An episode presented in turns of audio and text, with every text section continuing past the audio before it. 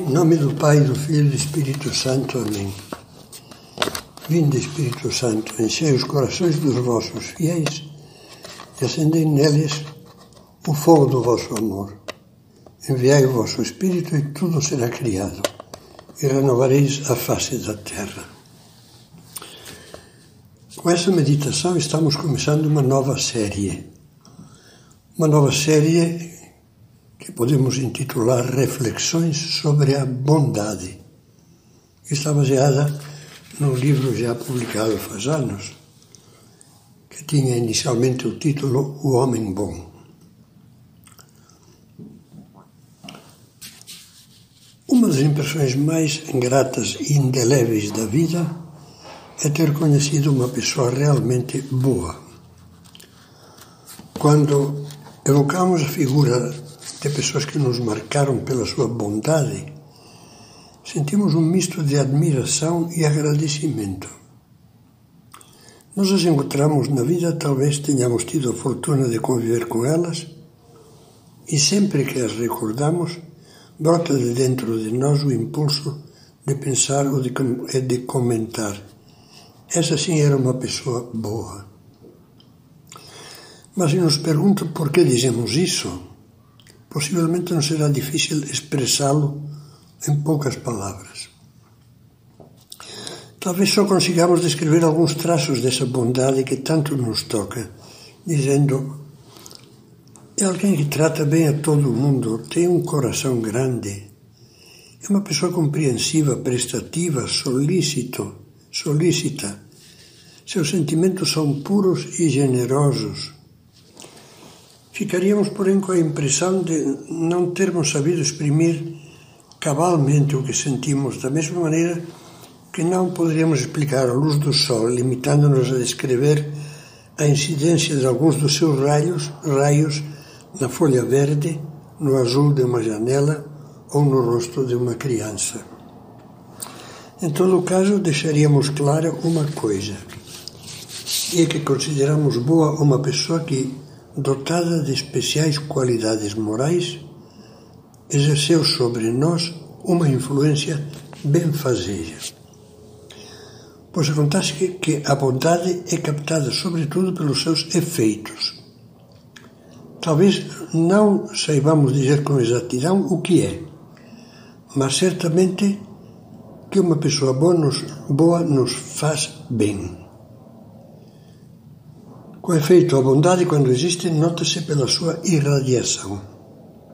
Este é um ponto essencial para captarmos o que é e o que significa ser bom.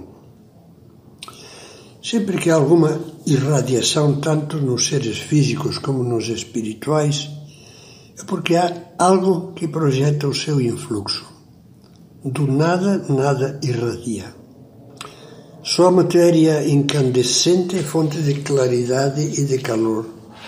Da mesma forma, a ação benfazeja de um coração sobre o nosso só pode proceder de uma qualidade interior desse coração.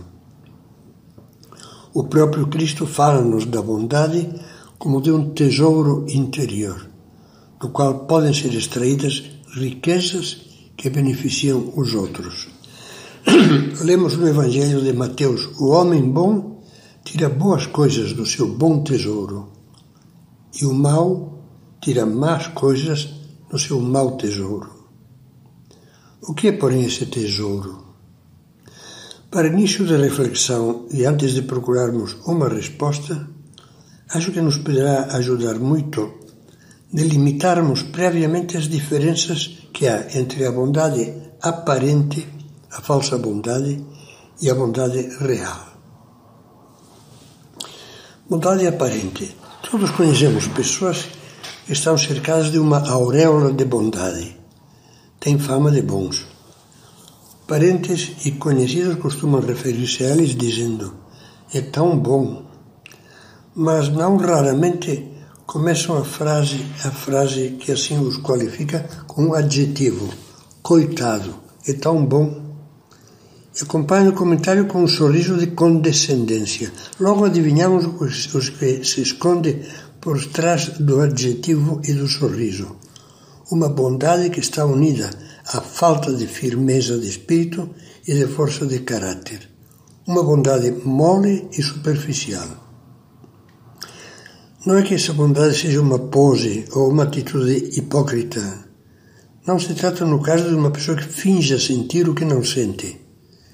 Trata-se de homens ou mulheres que têm bom coração e uma inclinação natural para facilitar a alegria e o bem-estar dos outros. Mas a sua bondade é frágil, inconsistente. Não é autêntica porque se apoia sobre dois pilares falsos: um temperamento complacente e um sentimentalismo brando. Essas pessoas bonachonas, são bonachonas não boas, fogem instintivamente de qualquer tipo de conflitos ou estridências. Detestam cordialmente brigas e desavenças. Gostam de agradar a todo mundo e por isso tendem a concordar com tudo, a ceder em tudo. A sua maior aspiração consiste em estar em paz com todos e gozar do apreço geral. Sempre nos darão a razão, mesmo que, que não a tenhamos contando que com isso nos sintamos satisfeitos e não nos criem, nem lhes criemos perturbações. O bondoso superficial parece compreensivo, mas é apenas tolerante. Não é que compreenda, isto é, que entenda profunda e amorosamente os outros para, assim, ajudá-los. Simplesmente concorda com tudo para ganhar com a sua condescendência a estima alheia. O bondoso superficial, o bonachão ou bonacheirão, quer ser amável, mas não ama de verdade. Não passa de um fraco que não sabe dizer não. Por isso, os que se relacionam com ele sabem que, no fundo, não têm um amigo, nem um pai ou uma mãe que os amem na plena acepção da palavra. Tem somente um cúmplice muito conveniente. A criança mimada que diz papai é mau, sempre que este a contraria, não se cansa de dizer que a avó é muito boazinha, porque lhe consente todos os caprichos. É claro que tais bonachões não são bons. E não são precisamente porque não nos fazem bem. A bondade ou comunica um bem, ou seja, um valor que aumente a nossa qualidade moral, ou não é bondade. Por ora vamos parar aqui e continuaremos nessa mesma linha na próxima meditação.